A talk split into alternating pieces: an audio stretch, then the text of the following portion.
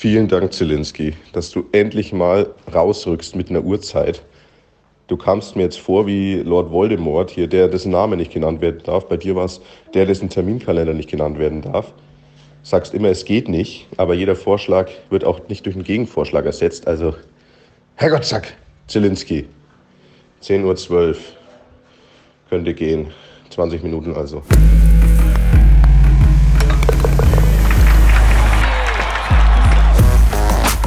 Tea Time, der Golf-Podcast.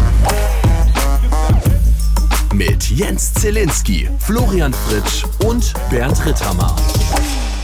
Ah, Zielinski, ich fange noch mal an. Meine Güte. Anstelle, dass er uns sagt, ich kann heute Abend nicht, ich bin unterwegs, aber ich könnte hier und hier und hier. Das sind meine Nein, nein, nein. Das wäre ja nein. zu einfach. Wir sind ja Ost, das ist ja Ostern und man muss ja Sachen suchen. Genau. Flo und ich machen einen Vorschlag nach dem anderen. nee, geht leider nicht. Geht leider nicht. Ja, geht ah, leider nicht. Ah, warte mal kurz. Nee, da geht's leider auch nicht. Bis dann um 9.50 Uhr heute Morgen um, am Ostermontag beschlossen wurde, wir nehmen um 10.12 Uhr auf. So, ganz spontan. Ich habe mir noch schnell einen Cappuccino und einen Tee geholt. Sehr gut. So muss das auch sein. Herzlich willkommen zu einer neuen Folge Tea Time, der Golf Podcast. Ja, ich, ich kann es aber ehrlich gesagt nicht mehr ganz nachvollziehen, weil äh, am Ostersonntag war die ein oder andere Flasche grüner Weltliner im Spiel. Und deswegen war das vielleicht ein bisschen schwierig, was die Kommunikation angeht. Und ähm, deswegen an der Stelle auch vom Osterhasen. Es tut mir leid, wenn das ähm, kommunikativ ein bisschen in die Hosen gegangen ist. Der grüne Berliner. Hast du einen wahnsinnig schönen grünen äh, Greenscreen hinter dir. Ja, ich habe einen wunderschönen Greenscreen hinter mir. Ich weiß nur noch nicht, wie man ihn richtig benutzt, aber ja, es äh, wird immer besser, das Studio hier. Von, von Moment Step. mal kurz, so für das morgendliche Ambiente. Mm, das ist kein grüner Weltliner. Nein, das ist was Braunes mit Schaum drüber. Mm. Was Braunes mit Schaum drüber. So, Flo ist direkt aus dem Sky-Studio wieder nach Hause geschossen. Bist du heute Nacht nach Hause gefahren? Ja klar, nach der Übertragung um 22.30 Uhr bin ich dann wieder nach Hause gefahren. Meine Herren, das ist Ich wollte halt Job. nach Hause, gell? Ja. Und ja, dann, das wollte ich. Und dann, dann können wir heute endlich, jetzt wissen wir es nämlich, ne? Chairman, it's time for the Green Jacket. Thanks, Jim. Scotty, you're a great champion. We, uh, we, look, uh, we look forward to seeing you, all of us at Augusta National look forward to seeing you here competing many years and wearing the green jacket. And speaking of that, we'd be honored if you'd place the green jacket on John. Sir. Ready, Pro? Uh,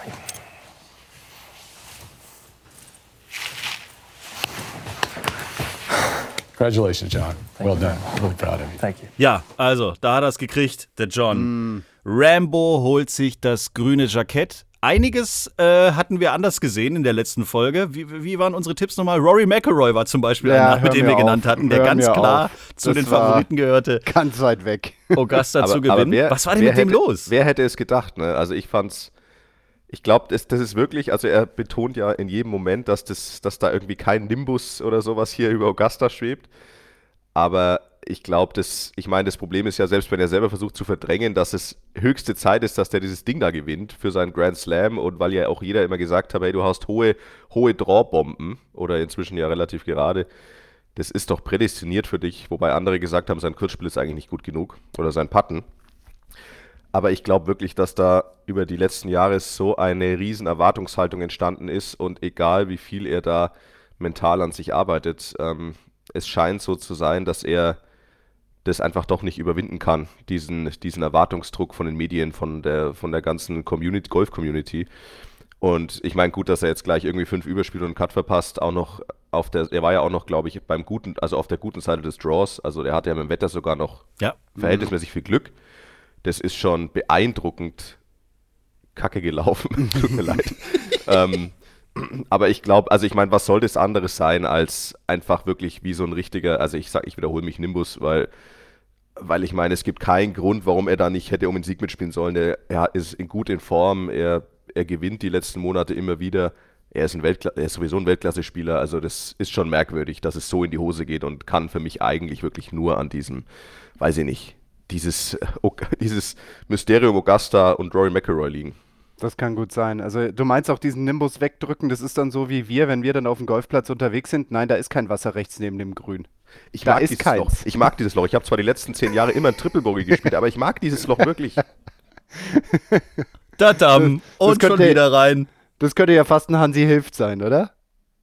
Ja, ja, ja, genau. De denk Ja. nicht an die ganzen Psychotraumata der letzten zehn Jahre. Konzentrier dich auf sie und jetzt. Ja, ja, schon klar. ja, und mein, ich, ich hatte Sam Burns gesagt, da dachte ich am ersten Tag noch, oh, da Ja? habe ich mir die Ja, Finger gegeben, genau. dachte ich mir, boah, geil, ey, das könnte sich ausgehen. Aber dann ähm, hat er leider auch dann so langsam abgebaut, Ja. Und nach hinten raus. mein Scotty, mh, ja, also hat auch ein gutes Turnier abgeliefert, kann man nicht meckern, aber war jetzt nicht im Kreise derer, die dann am Schluss um die Krone da mitgespielt haben, um dieses wunderschöne Clubhaus in Silber gehalten. Ich finde es immer noch einen traumhaften Pokal, den man da wirklich am Ende kriegt, neben diesem schönen, wunderschönen grünen Jackett. Okay, also äh, Rory leider irgendwie den Cut verpasst. Dafür hat Tiger Woods den Cut geschafft, musste aber dann aufgeben. Als ich das im Fernsehen gesehen habe, wie dieser, es tut mir leid, das, das sah nicht gut aus. Also meine Herren, der kann ja gar nicht mehr laufen. Nee, das sah alles andere als gesund aus. Ich meine, ähm, das, wir haben ja diese, diese Vorbereitung auf diesen einen Schlag gesehen mit dem Eisenschlag und dieses rechte Bein, das scheint irgendwie gar nicht mehr äh, irgendwie seine, seiner Funktion nachzukommen. Also das, was ich von vor Ort mitbekommen habe, das ist ein Gerücht, also es ist nicht hundertprozentig bestätigt, aber anscheinend bei dem ähm, vom Platz weglaufen, als es dann so geregnet hat, ja, und wenn überall Wasser ist, dann wird es halt irgendwann mal ein bisschen rutschig, sei er angeblich irgendwo ausgerutscht, abgerutscht und es hätte ihn hingelegt. Au. und auf ein sowieso lediertes Bein, das die ganze Woche nur gepflegt wird, um irgendwie 72 Loch gehen zu können. Ja. Wenn das dann nochmal so etwas abkriegt, dann ist das ungünstig. Und deswegen musste dann Tiger Woods nach 23 geschafften Cuts, auch in diesem Jahr wieder mit am Wochenende dabei, dann doch vorzeitig das Handtuch werfen und war dann am Sonntag nicht mehr mit dabei. Ist es noch von seinem hier Golfschläger-Ausflug, Autounfall? Ist das Thema Ja. von da noch? Ja. Okay. Er sagt natürlich, das Bein, also er, er hat, er, er formuliert es so, das, Behin, das Bein ist noch meins. Also wahrscheinlich will er damit sagen, er hat noch mehr Kontrolle über das Bein als irgendwelch, irgendwelches künstliches Zeug, das ihm wie auch immer da eingebaut wird. Man kann ja inzwischen auch Knochen über irgendwelche Metalldinge ersetzen, so dass es halt wieder eine gewisse Stabilität hat. Also ich glaube, mit dieser Aussage will er sagen, es ist noch mehr von ihm in diesem Bein als von außen zugeführt. Ja, das, bin noch ich, Freunde. bin doch ich. ich, ich mein Knie. Ja, das, kann, das, kann, das kann Wolverine nicht von sich behaupten. Nee, das, ist stimmt. richtig, ist richtig. Ähm, ich, kennt ihr noch so diese guten alten Serien, irgendwie so der 6 Millionen Dollar Mann oder irgendwas? Oh ja. ja. Genau, in diese Richtung. Aber wenn du das heute mal anguckst, diese, diese komischen in Zeitlupe damals gedrehten, wenn dann die Leute durch die Gegend fliegen und just wenn sie dann auch von ihm gefühlt mit ähm, acht Tonnen Kraft irgendwo durch die Gegend geschleudert werden, landen sie immer wo? Entweder in einem Haufen zufällig dort stehender Kartons oder so Plastikfässer. Es, die stehen immer da, wo die Leute dann landen in dieser Serie. Das ist richtig. Und, Sie landen ähm, immer weich. und vor allem auch bei diesen Serien bin ich immer verwundert, wie, wie spröde und brüchig Holz ist. Ja. Also ja, da das wird, stimmt. Da wird so einer durch irgend so einen gegen. Balkon durchfliegen. Ja, genau, weißt du, da wird so einer geschubst, ja, und fliegt auf einmal durch drei Wände durch. Und es explodiert auch grundsätzlich immer was, obwohl da gar nichts explodieren würde im, im, im normalen Fall. Also beim A-Team oder so fliegen ja die Autos immer durch die Gegend und die explodieren immer. Klar. Apropos explodieren. Was sagt ihr zu Phil Mickelson? Ja, wo kommt der denn her? W- Ja, w- eben, ne? Wann hat der denn den Turbo eingelegt? Du, der ist ja gestern irgendwann mal am Sonntag auf die Runde gegangen und äh, chippte da so fröhlich vor sich hin und dann ist auf einmal ein Putt reingegangen oder auch ein zweiter oder auch ein dritter, dann ein vierter und ein fünfter und auf einmal schwupps Guten Tag. war er da. Ja. Aber die Sonnenbrillen werden auch immer größer bei Phil Mickelson, habe ich das Gefühl. das ist richtig. Bedecken Vielleicht, mittlerweile das ganze Gesicht. vielleicht ist es ja eine Gleitsichtbrille. Achso, ja. Vielleicht ist da auch so ein Bildschirm drin und deswegen hat er so gut gepattet gestern. Vielleicht ist das alles gar nicht real gewesen. Du, ich war So ja in. St. Leon Roth, das kann, das, das, das, das ist ja da, ne? Also das ist ja da. Also es, genau, richtig, von Was? dieser Firma. Ja. Eine Ich war beim, beim A-Trainer-Lehrgang in St. Leon Roth, ähm, hatten wir den Rolf Kinkel da und der hat mir dann mal diese, diese Brille gezeigt, die habe ich dann mal aufgesetzt und du, du sprichst halt quasi mit dieser Brille und schaust irgendwie ähm, da, das Loch an und sagst neues Loch und dann registriert es, okay, da, da will ich halt hinpatten, dann legst du den Ball irgendwo hin und sagst neuer Ball, ja, und jetzt weiß das Ding, okay, zu diesem Loch, mit diesem Ball aus dieser Position und dann schaust du die, die Puttlinie entlang zum Loch und das Ding projiziert dir das Gefälle rein, wie Nein. dieser Ball verlaufen wird. Doch. Also das Grün ist vorher vermessen. und äh, quasi in die Software eingespeist der Brille. Und ich habe das vor, ein, da, vor vier, fünf Jahren bei der Porsche mal in Hamburg ähm, war ich dort und da hatten die, wahrscheinlich war es damals noch ein Prototyp oder so ein, so ein Vorgängermodell und da hatten die das auch schon, habe ich das probiert, das ist schon krass. Das heißt, das Partygrün wird vorher vermessen und das Gefälle vermessen und dann ist es in der Software der Brille und du schaust da hin und dann kannst du dir alles anzeigen lassen. Das ist schon abgefahren. Das ist krass, ne? Und damit ist der Einpad gewährleistet. Ja, dann, dann liegt es ja nur noch am, am, pers am, am persönlichen Können. Und wir wissen ja, dass das das kleinste Problem aller Golfer ist. genau, richtig. Okay, Phil Mickelson. Dann äh, erinnern wir uns ja nochmal, als es uns allen vor dem Fernseher, als wir da gelegen sind, gesessen sind, uns diese Doku angeguckt haben, Full Swing auf Netflix. Es lief uns ja nicht nur kalt den Rücken runter, sondern wir hatten alle einen dicken Kloß im Hals, als der arme Brooks Köpka da saß und nicht mehr wusste, wohin mit seinem Leben. Nicht mehr wusste, was anzufangen ist mit sich, seinem Leben und diesen hunderten Millionen Dollar auf dem Konto. Wohin mit mir, mit meinen Gedanken? So, ja, und dann äh, war der plötzlich beim Masters jetzt äh, on fire. Also die ersten zwei Tage waren ja bombastisch. Ja, und vor allem, da hat man ja auch gesehen von seinem Habitus, wie er draußen unterwegs war. Puh. Und also der, der war da unterwegs, der hat sich wohlgefühlt, der wollte da sein, der hat gutes Golf gespielt, der hat gescherzt, der hat gewitzelt, der hat geflaxt. Also der war richtig, richtig gut unterwegs und in dieser Finalrunde war gefühlt auf einmal alles so ein bisschen anders. Ne? Das erste Loch hat er gerade noch so, äh, was heißt gerade noch so überlebt? Ich meine, der Abschlag, der war. Fing schon Äh, ganz da- beschissen an. Da, da ist ja diese, diese, diese Flugkurvengrafik ja aus dem Bildschirm nahezu rausgegangen.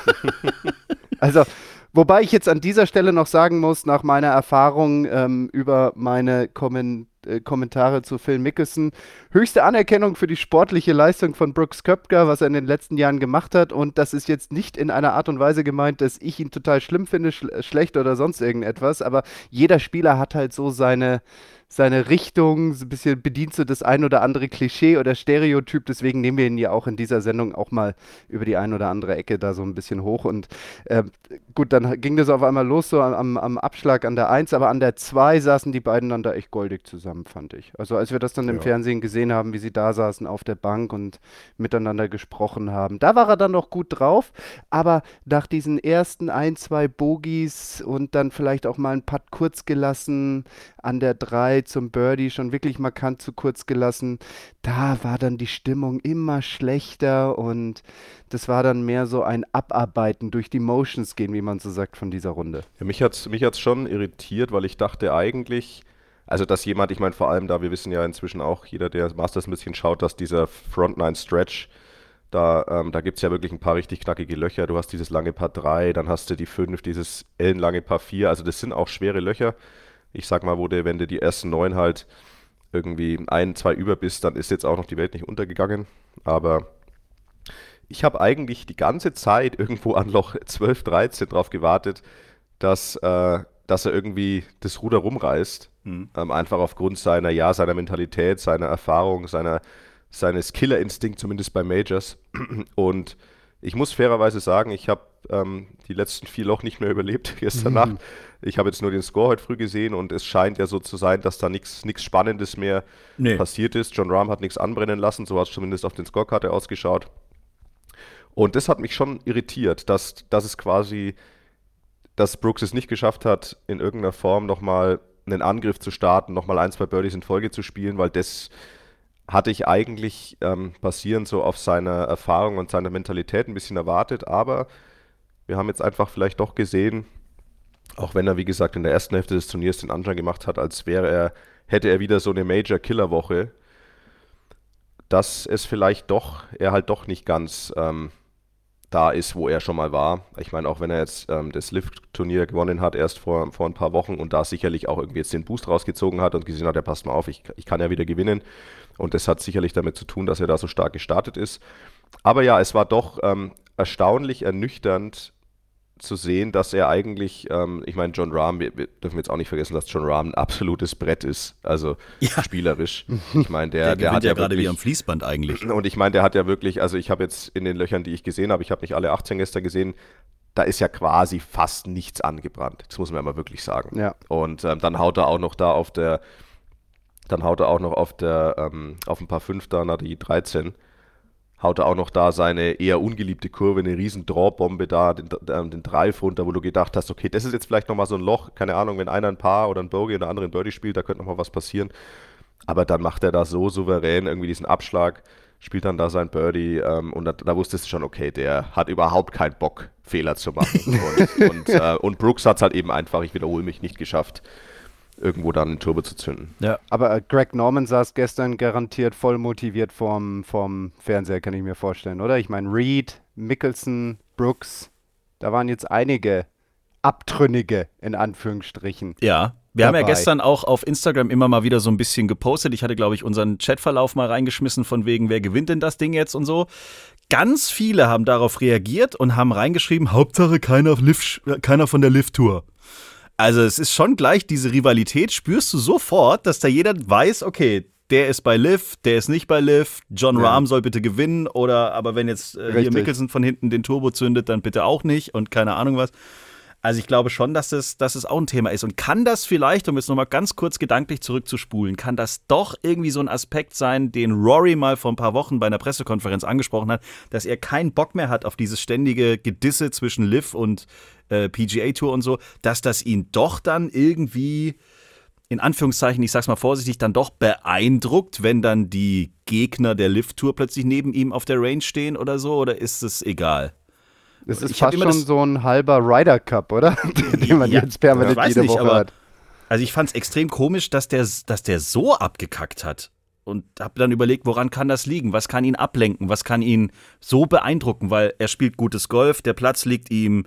Äh, klar ist Augusta jetzt kein, keine einfache Wiese, um Gottes Willen, aber dass der da so in die Knie geht und sich dann da verabschiedet äh, äh, vom Cut, irgendwas muss ja da passiert sein. Irgendwas muss ihn doch so dermaßen beeindruckt haben oder ist es einfach nur dieser tonnenschwere Druck, das Ding noch nicht gewonnen zu haben? Naja, also er hat ja ganz schon, klar ja. gesagt, dass, dass für ihn nur die Majors zählen. Ne? Ja. Das war ja auch damals das Thema mit, äh, sag ich mal, den ersten Olympischen Spielen mit Golf. Ähm, damals ist er ja auch äh, etwas kritisch reflektiert worden, als er gesagt hat, naja, Olympische Spiele schön und gut, aber bei mir geht es um die Majors und deswegen passt es jetzt in meine Turnierplanung nicht rein. Ähm, und er weiß ja ganz genau, worum es geht. Er hat alle Majors bis jetzt gewonnen. Er hat quasi jedes Turnier, das existiert, mindestens einmal irgendwo gewonnen. Ähm, und das ist so das Letzte, was so in dieser Sammlung fehlt. Scheiße. Jetzt kann man natürlich sagen, Rory McIlroy mit seinem Alter, ähm, er hat schon noch ein paar Jährchen, da muss er sich nicht allzu viel Druck machen. Ja. Ähm, und ich kann mir nicht vorstellen, dass er in drei, vier Jahren droht, mal nicht mehr an einer Masters teilnehmen zu dürfen. Also ich denke schon, dass es da immer irgendwo eine Ziffer gibt, ähm, worauf er eine Teilnahme abstellen kann ja. ähm, bei den Teilnahmenbedingungen. Also er hat noch Zeit. Ja, und ich bin mir sicher, es wird auch irgendwann mal geschehen, aber ganz klar, so es, es konzentriert sich ja alles genau auf dieses eine Turnier für ihn jetzt in seinem Leben. Ja, also das ist schon bestimmt ein Thema. Tea Time. Sehr gut.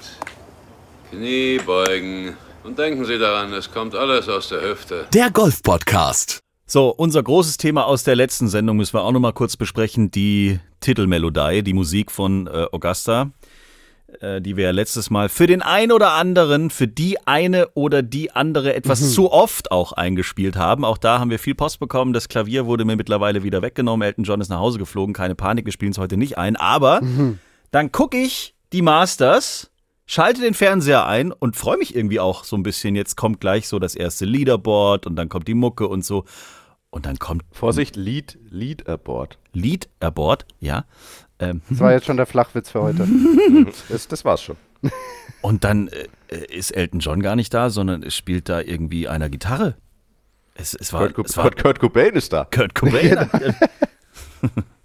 also, die haben eine neue Musik gehabt. Also halt zumindest von Gitarre gespielt, nicht am Klavier. Es war eine Spur anders. Gab es auch viel Post. Die haben wahrscheinlich unsere Folge gehört. genau. Glaube ich auch. Okay. Oh ja, gut. Dann sind wir mal gespannt, was wir nächstes Jahr positionieren müssen und gucken mal, ob dann da auch direkt drauf ähm, reagiert Ich glaube, nächstes Jahr kommt endlich die Blockflöte. Das wäre so geil.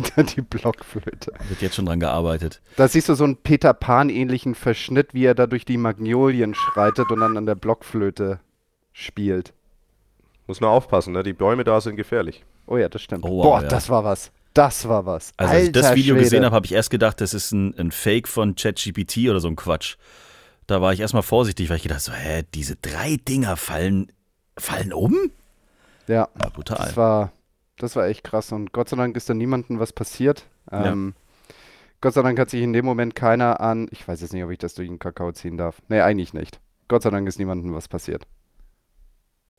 Wenn da was passiert wäre, dann wäre dieses Turnier sofort abgebrochen worden und ich glaube, dann wär's, äh, wär, wären die nächsten Wochen schwierig gewesen, glaube ich. Das da, wäre sehr unglücklich gewesen. Also, Ja. das hätte noch viele Konsequenzen mit sich gezogen. Aber bei so vielen Menschen, die um so eine Bahn rumstehen, das, das ist ja wirklich krass, dass da nichts passiert ist. Also als ich diese riesigen Wurzeln, diese Bilder, wenn du die dir mal anguckst, das sind ja riesen Bäume, dass da wirklich keiner einen Kratzer abbekommen hat.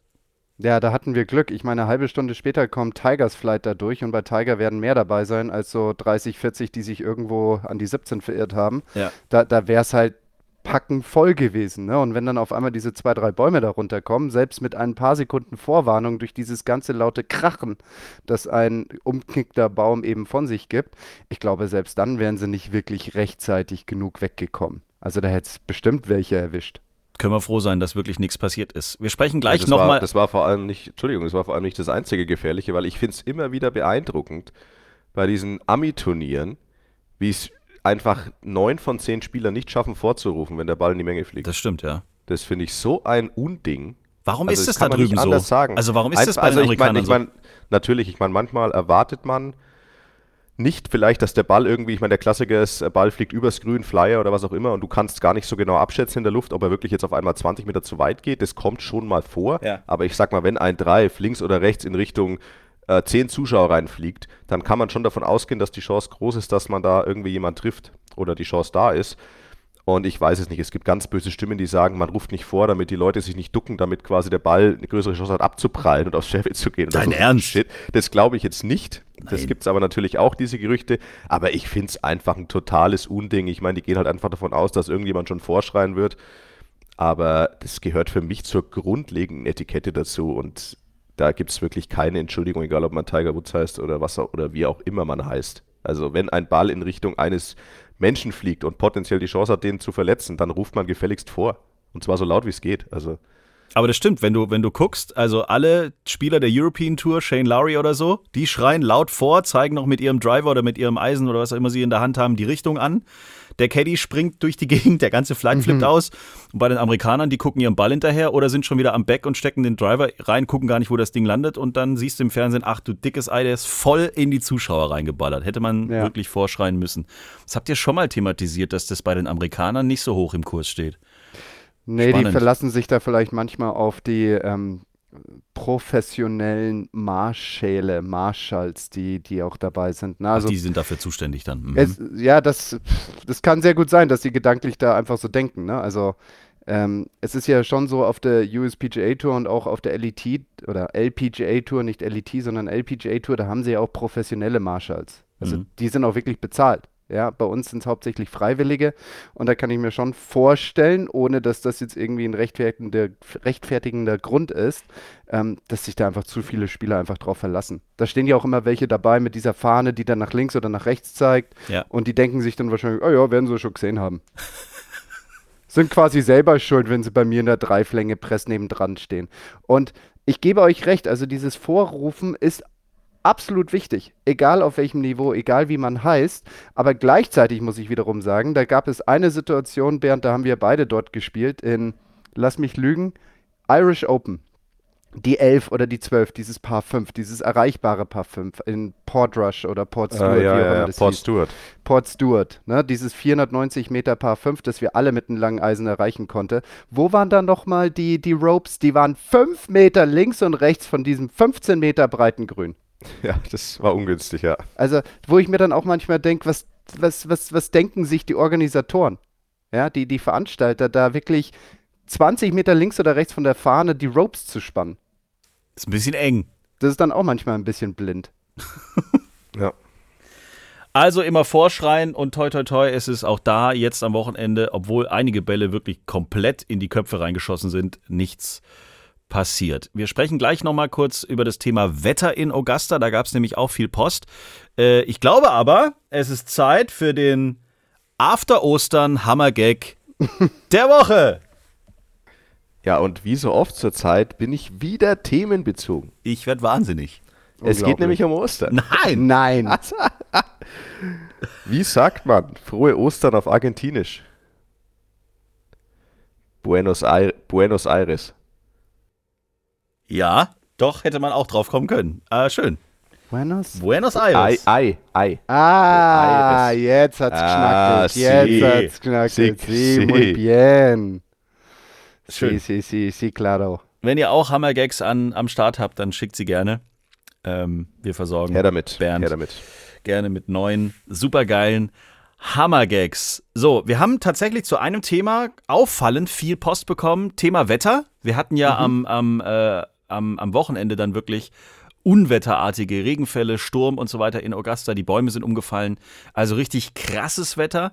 Morgens am, äh, am dritten Tag war es ja noch, oder am zweiten Tag vielmehr, war es ja noch relativ okay. Also die, die morgens gespielt haben, hatten mit diesem Wetter äh, nicht so das Problem ist es, und ich versuche jetzt mal alle möglichen Fragen dazu irgendwie zusammenzufassen. Also viele haben die Frage gestellt, ist das eigentlich fair, dass man diese Schlag, äh, Abschlagzeiten so nacheinander hat? Oder wäre es nicht fairer, wenn man so eine Art Kanonenstart wie bei der Lifttour machen würde, dass so mehr vom Feld gleichzeitig auf der Anlage sind, weil das Wetter beeinflusst ja extrem auch dein Spiel, dein Score und so weiter und so fort. Es ist ja eigentlich nicht ganz fair. Da, da könnten Flo und ich ein Lied davon singen. Boah, ja. Da bin ich jetzt mal es- gespannt. Es ist nicht fair, natürlich nicht. Und es ist genauso wenig fair wie an einem Sonntag.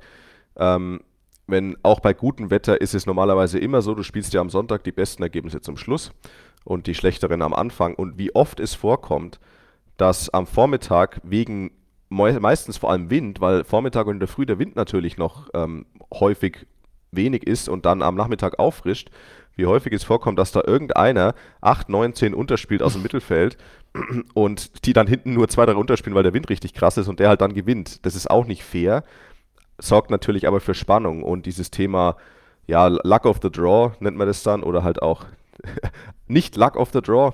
Ähm, das ist schon immer ein Teil gewesen vom Golf und es kann einen manchmal ganz, ganz blöd erwischen. Es gibt ja auch dann, du spielst am Montag, in der, äh, Donnerstag in der Früh um 8, es pisst, Nachmittag ist es schön und du spielst am Freitag nachmittags um 13 Uhr und Vormittag war schön und es pisst. Also genauso kannst du es andersrum erwischen und man geht halt immer, oder was heißt, man geht davon aus, man muss halt einfach akzeptieren, dass es sich über den großen Zeitraum einer Karriere schon halbwegs ausgleicht.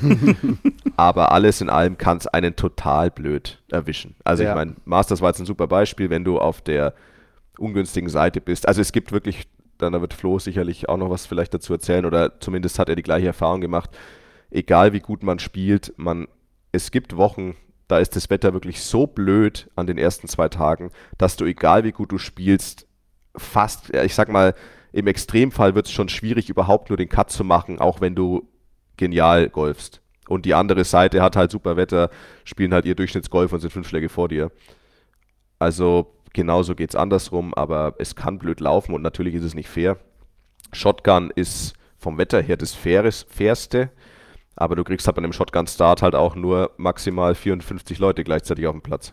Ja, das ist richtig. Also da kann ich mich eigentlich auch nur dem anschließen, was Bernd gesagt hat und vielleicht durch ein, durch ein Beispiel ergänzen, wo er auch seine Erfahrungswerte mitgemacht hat. Genauso wie ich hat auch Bernd einmal ganz äh, relativ kompetent bei der Alfred Dunhill Links Championship gespielt und ich gehe mal davon aus, die ersten neun hast du bei Gegenwind gespielt und die zweiten neun eigentlich auch, oder?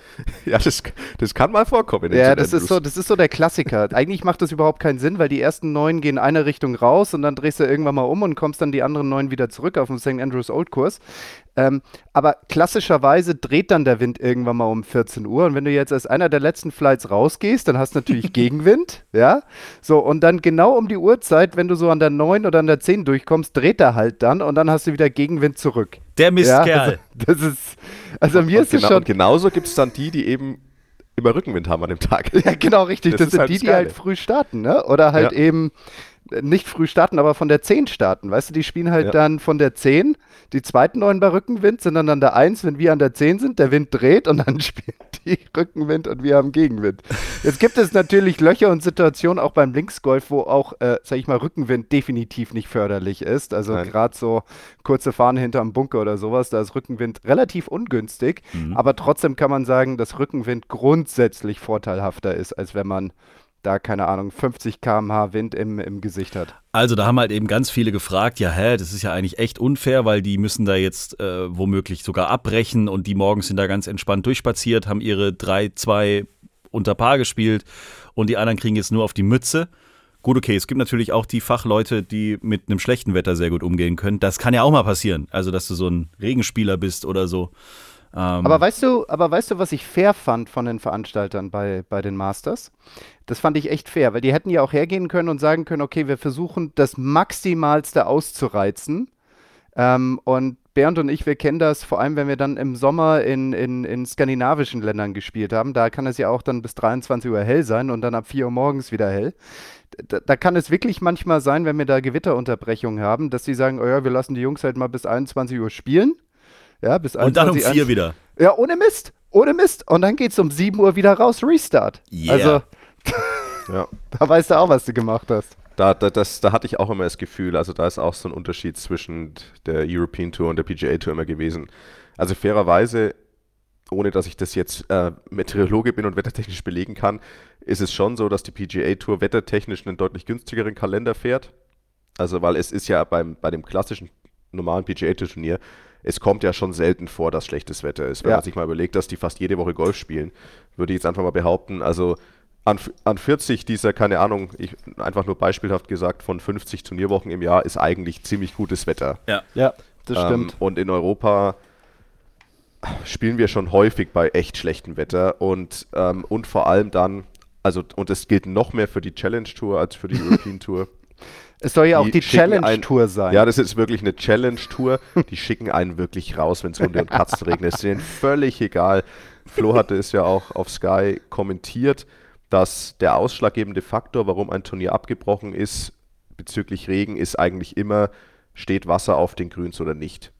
Und das zählt auch in Europa, aber das nehmen die so knallhart ernst, dass es, also es kam einmal vor in Österreich, da habe ich gespielt und da hat es geregnet aus Kübeln. Ja, ich bin das erste Fairway hochgelaufen und mir kamen Bäche auf dem Fairway entgegen, aber die Grüns waren halt okay. Und wir haben dann gespielt und es ist dann so, es gibt ja eine Regel, die nennt sich, ähm, also Free Relief von zeitweiligem Wasser. Das heißt also, zeitweiliges Wasser ist, wenn irgendwo, es steht eine Pfütze auf dem Fairway, weil es geregnet hat, dein Ball liegt da drin, dann kriegst, kannst du ja, äh, ich wollte schon sagen kostenlos, dann kannst du ja vor, also, kostenfrei ja, droppen. Dann kriegst du kosten, dann kannst du kostenfrei droppen. Ähm, Geil. Und das Ding Gold. ist aber, bei solchen bei solcher Situation muss man Full Relief nehmen. Und oh, Full ja. Relief bedeutet, dass du quasi, also wenn du dich entscheidest zu droppen, dann musst du auf die nächstmögliche Stelle nicht näher zum Loch gehen, die eben nicht mehr feucht ist. Und vor, in dem es war immer, Flo, ich weiß nicht, ob die Definition sich geändert hat, es, die Definition war immer, wenn du auf die Stelle, also trittst und kein Wasser aus dem Boden kommt, dann ist genau. das, gilt es quasi als trocken in Anführungszeichen. Ah. Genau, die Regel so, haben sie ein bisschen geändert. Ja. Zuvor war es so, du konntest da rumspringen und sobald ein bisschen Wasser gespritzt kam, konntest du sagen, zeitweiliges Wasser. Ja. Jetzt musst du ruhig stehen, ruhig stehen. Und wenn dann sichtbares, oberflächliches, stehendes Wasser ist um deine Füße herum, dann spricht man vom zeitweiligen Wasser. So, und es war da so nass auf dem ganzen Fairway. Ich lag an dem Paar 5, hatte irgendwie so einen kleinen Pitchschlag vor mir und lag halt mitten in der Pfütze auf dem Fairway. Und, und musstest auf die Fairway also von der anderen Bahn. Ich musste 30 Meter nach rechts ins Raff gehen und droppen, weil das die einzige Stelle war, die trocken war. Klar, du musst das dir Full also, Relief nehmen. Meinst du, du kannst ja, ich muss Full Relief nehmen. Ich hatte keine Wahl und musste quasi rechts ins Raff gehen. Da war ich auch noch halb ausgeblockt von so einer 40 Meter hohen Tanne. und es war dann, es ging nicht anders. Und das fand ich dann nur so als kleines Beispiel, wo in Euro, also ja, Challenge Tour hatte da den Namen wirklich verdient, wo man wirklich auch sagen muss, jetzt passt mal auf, lasst uns doch einfach in Frieden, schickt uns doch nach Hause, lasst uns einen Schnitzel essen und wir kommen morgen wieder und schauen, ob es läuft. Aber da sind die, also da habe ich auch das Gefühl in den USA auf der PGA Tour, ich meine, da fallen drei Regentropfen und es wird abgebrochen. Das war jetzt natürlich bei den Masters extremes Wetter, gar keine Frage, das will ich gar nicht kleinreden, aber es kommt oft vor, dass, äh, also die sind sehr empfindlich, was schlechtes Wetter angeht und die Europäer sind deutlich zu unempfindlich.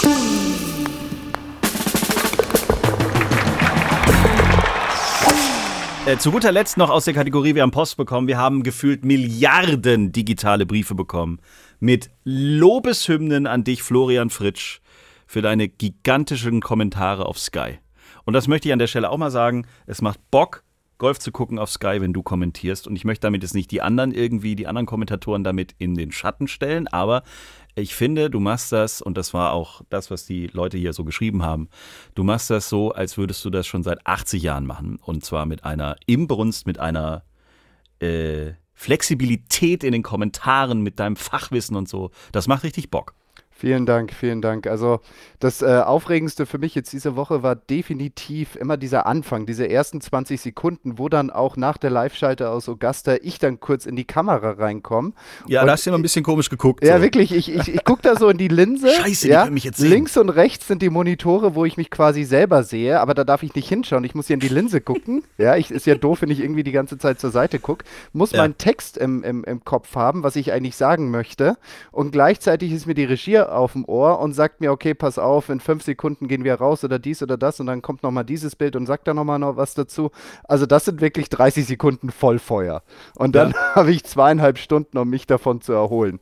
Ich muss, ich wollte, ich wollte gestern, als es dann losgeht, lo, losgeht, noch sagen, okay, von meiner Seite aus habe ich alles erledigt, damit es einigermaßen funktioniert. Ich habe einen Toncheck gemacht, also nicht nochmal den gleichen Fehler wie am Donnerstag. Ah, was war denn da am Donnerstag? Da kam, gab es auch ganz viele Nachrichten. Da ging der Ton nicht, ich, oder ja, was? Ja, genau. Ja, ich Depp habe vergessen, Toncheck zu machen. Und, Ei, ei, ähm, ei, ei, ei. Deswegen, also ich war on air, ich habe mich tatsächlich im Gegensatz zu Samstag eingetastet gehabt, da habe ich nämlich das vergessen.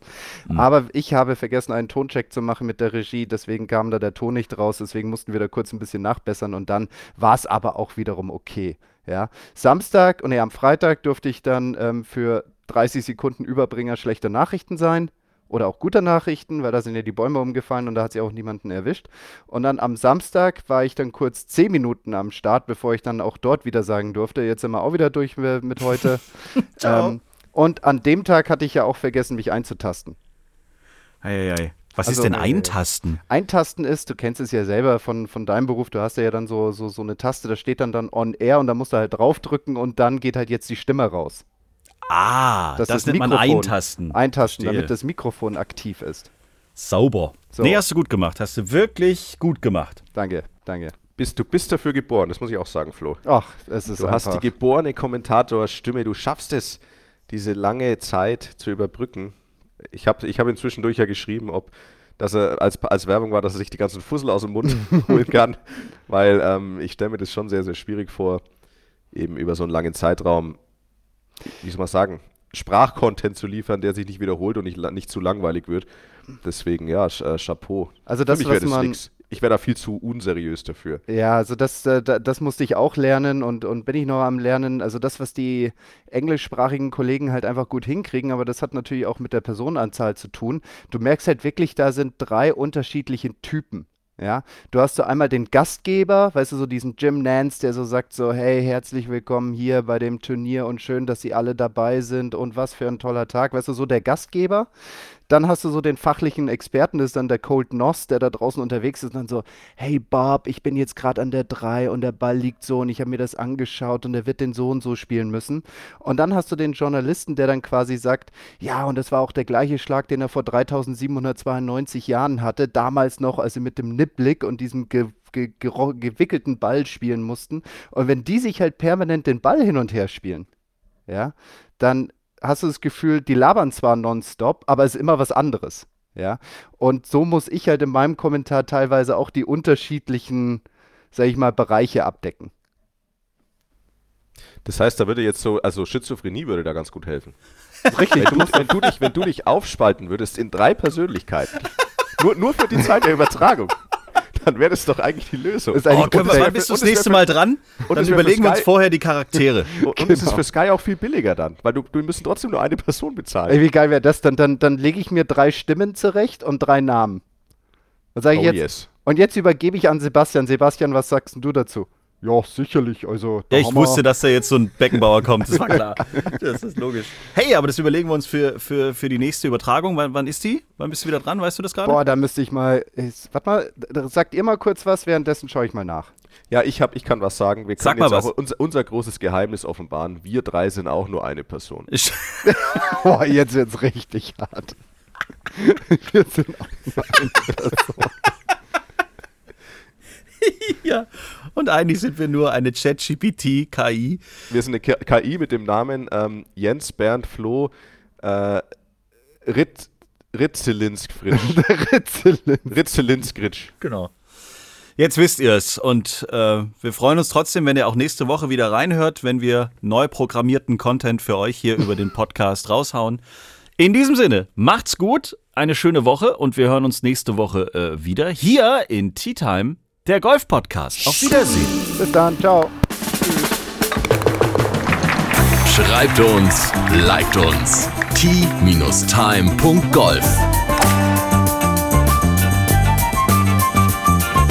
Tea Time, der Golf-Podcast. Auch auf Facebook und Instagram. Tea Time. Tea Time ist eine Produktion von Pot Ever. Infos und noch mehr spannende Podcasts gibt's auf potever.de.